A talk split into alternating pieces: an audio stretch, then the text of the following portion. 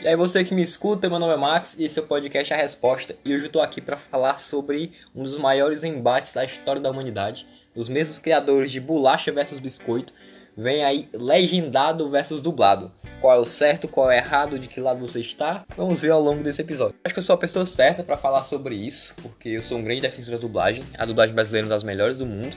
E assim, eu sou suspeito para falar sobre isso, né? Até porque eu sou brasileiro, eu vejo as coisas dublado em português, eu não vejo nada, sei lá, em húngaro. Mas enfim, e eu acho de certa forma impensado essas pessoas que dizem que a dublagem estraga a obra, a série, o filme, seja o que for. Porque, assim, eu concordo que tem muitas coisas que a dublagem é ruim, que a dublagem meio que não combina, mas ainda sai muita coisa de qualidade hoje em dia. Mas enfim, quer dizer que eu acho que tem que ver tudo dublado? Não, pra mim é um grande depende. Tem coisas que vale a pena e tem coisas que não. E como exemplo, eu vou citar aqui a série Friends.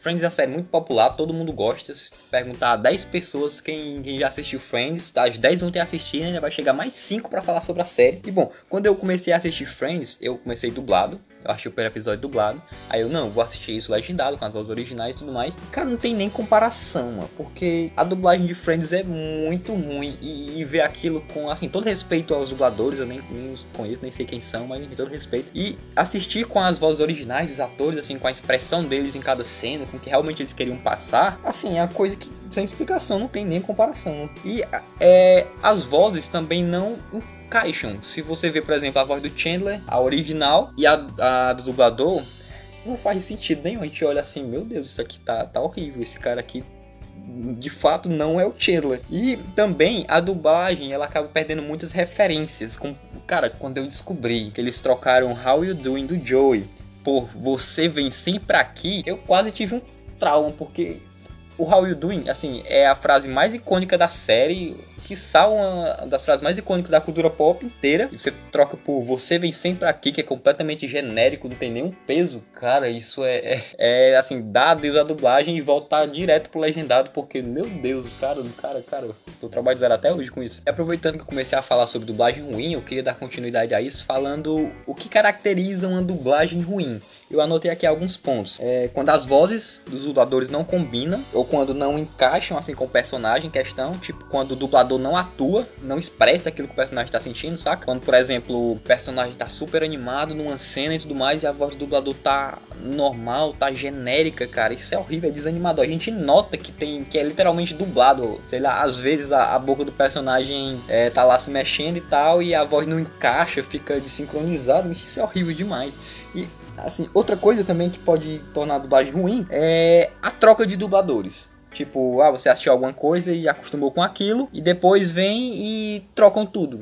Eu vou citar um exemplo aqui bem recente, que é o filme animado da Liga da Justiça Sombria, Guerra em Apocalipse, que assim, por exemplo, quem, quem manja mais de, dos filmes da DC já tá ligado. O dublador do Superman é o Guilherme Briggs. E o Guilherme Briggs é o dublador do Superman faz muito tempo. Já trocou o ator do Superman e ele dubla super, sempre dubla o Superman, entra ator, sai ator e ele dubla em desenhos e tudo, tudo é ele. E só que durante a pandemia os estúdios de dublagem estão fechados os dubladores estão isolados em casa e tudo mais. E a, a Warner tava meio que apressada para lançar no Brasil, porque o filme tava se perdendo na pirataria e tudo mais. E eu entendo essa parte. Mas daí eles apressaram tudo, contrataram uns dubladores que a dublagem ficou horrível, completamente horrível. Parece que uma pessoa só dublou todos os personagens e trocaram o Guilherme Briggs, velho. Tipo, colocaram um cara lá no Superman que, que não faz nenhum sentido. Na hora que eu vi aquilo, meu Deus. Se eles não redublarem com as vozes originais, eles vão perder mais ainda esse filme aqui, porque esse aqui ficou uma bela merda. Mas enfim, após esse pequeno momento de rage, eu queria agora para um momento mais nostálgico e falar sobre os clássicos da nossa infância. Porque eu acho que assim como eu, você também deve ter crescido assistido tudo dublado. Seja desenhos, filmes, séries e tudo mais. Até porque a gente não tinha muita escolha, só tinha dublado. Tudo que era comercializado na época já era dublado. Era o cinema, as séries de TV, é, os DVDs, tudo estava dublado. E quando veio a internet, ela meio que abriu um novo mundo ali para que a gente descobriu, olha só que coisa, que existiam as versões originais dos idiomas originais, seja, sei lá, a maioria era inglês, mas também tinha o japonês, no caso dos animes, e muitas pessoas optaram por assistir somente as obras originais, nas vozes originais, é com legenda. E eu vou citar aqui o exemplo para ilustrar de Dragon Ball Z. Aliás, Dragon Ball Z melhor do que Naruto, tá? Só queria ressaltar. Quando Dragon Ball Z chegou no Brasil, era praticamente impossível imaginar outra voz pro Goku que não fosse o nosso querido e amado, que Deus o abençoe e mantenha com saúde, o Wendel Bezerra. E aí a gente viu dublado, se acostumou com aquilo e pronto. Dragon Ball Z era aquilo, era aquelas vozes dos personagens e só. Aí, tempos depois, em 2015, foi lançado o Dragon Ball Super, que era a continuação, e a gente viu primeiro, assim, não saiu dublado. Ou seja, o recurso que a gente tinha era assistir legendado. E no começo gerou um certo estranhamento, porque as vozes em japonês, assim, não era o que a gente estava acostumado, a voz era muito diferente até do, do, do, que a gente já do habitual. Só que a gente foi assistindo, porque era aquilo que tinha, a gente foi assistindo legendado e pronto. A gente nos acostumamos com aquilo legendado, com aquelas vozes. Mas aí você vai, ah, então só as coisas antigas que a gente viu antigamente que prestam legendado, que a gente já estava acostumado e tal Cara, não. Por exemplo, eu assisti La Casa de Papel, as novas temporadas agora, tudo dublado. O que aliás tem uma história engraçada com isso, porque eu tava falando com, com uma conhecida minha sobre a série, e ela disse que não ia assistir dublado e ia assistir em inglês. Porque pra ela a série era em inglês e tudo mais, e eu falei, Ei, mas tu sabe que a série original é em espanhol, né? Não é em inglês. Ou seja, ela estava assistindo dublado em inglês, porque ela tinha assim um certo preconceito com a dublagem em português. E eu fiquei tipo, hum, então tá certo, né? Só vai. Enfim, e várias outras obras também merecem ser assistidas é, dubladas hoje em dia. Como por exemplo, eu assisti Rick Morty todo dublado, é, La Casa de Papel, como eu falei, é, Final Space, assisti dublado, e tem várias outras coisas em que eu tenho preferência por assistir dublado. E tem um certo tipo de dublagem que tá meio que em alta hoje em dia, mas não é. Assim, não começou nesses últimos tempos, já existiu anos atrás, que é a dublagem abrasileirada, que é quando ele coloca várias gírias, jargões que só o povo brasileiro vai entender, que já é típico da nossa cultura, saca? E assim, é muito massa isso, mas depende. Porque, por exemplo, ele serve muito para adaptar piadas. E na maioria das vezes, é, esse tipo de dublagem é usada sim em, comédia, em séries de humor, desenhos de humor e tudo mais. Alguns exemplos são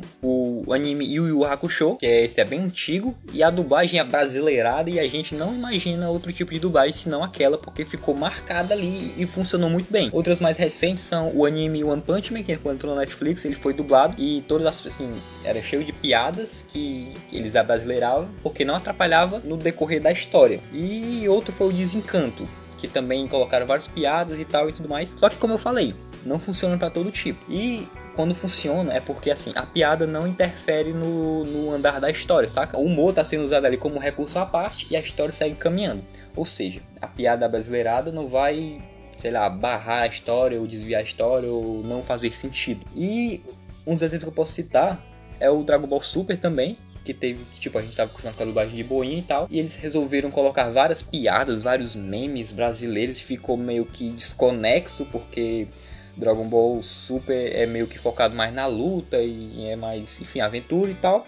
E ficou meio aleatório. E na série Brooklyn Nine-Nine também, eu lembro que eu assisti alguns episódios dublado e tinham é, muita coisa brasileirada que, por exemplo, o personagem, o Charles Boyle, ele cantava umas músicas brasileiras e ficava meio sem sentido na história. E tem um que gerou muita polêmica, que foi Doctor Who, que eles colocaram umas coisas sobre política, se eu não me engano, algumas piadas assim, e Doctor Who é uma vibe, eu nunca assisti, mas enfim, é uma vibe toda de, de, sei lá, de aventura, mistério e tal, mais séria, ou não, posso estar falando besteira, enfim, eu não assisti. E eu sei que lembro que teve muitas e muitas reclamações. Mas é claro que também tem algumas exceções, como por exemplo, eu lembro da dublagem de Full Metal Alchemist Brotherhood, que tinham certos momentos que encaixavam algumas piadas ali, algumas coisas abrasileiradas, e dava muito certo, foi muito ok, porque o anime não é de comédia nem nada, e ali realmente funcionou e deu bom. Enfim, chegando aqui às conclusões finais. A dublagem até hoje é um ótimo recurso, porque por exemplo, grande parte do público não se engaja tanto em assistir legendado, como por exemplo as crianças. As crianças, muitas não têm sequer a capacidade de é, assistir alguma obra legendada, de ficar lendo a legenda e prestando atenção no enredo, o que aliás é muito entra muito na, no argumento de quem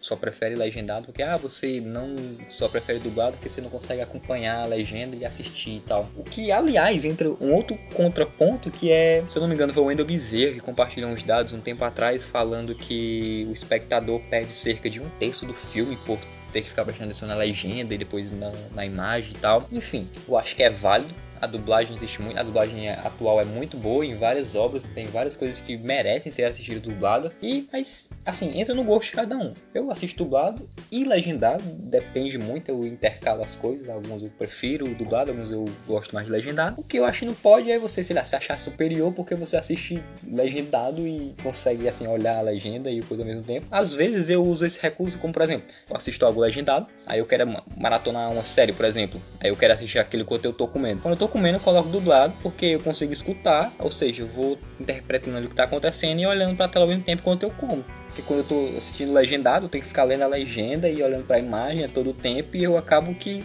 não como, né? Assim, eu, eu, prefiro comer ouvindo e continuar naquela série. Mas enfim, entra muito no gosto de cada um, cada qual. Esse foi o episódio de hoje, espero que tenham gostado dos meus argumentos aí. Caso você tenha algum contraponto, não hesite em falar comigo no Instagram. Porque a única rede de acesso a esse podcast é o meu Instagram. Então, esse foi o episódio de hoje. Muito obrigado por ouvir. Tchau.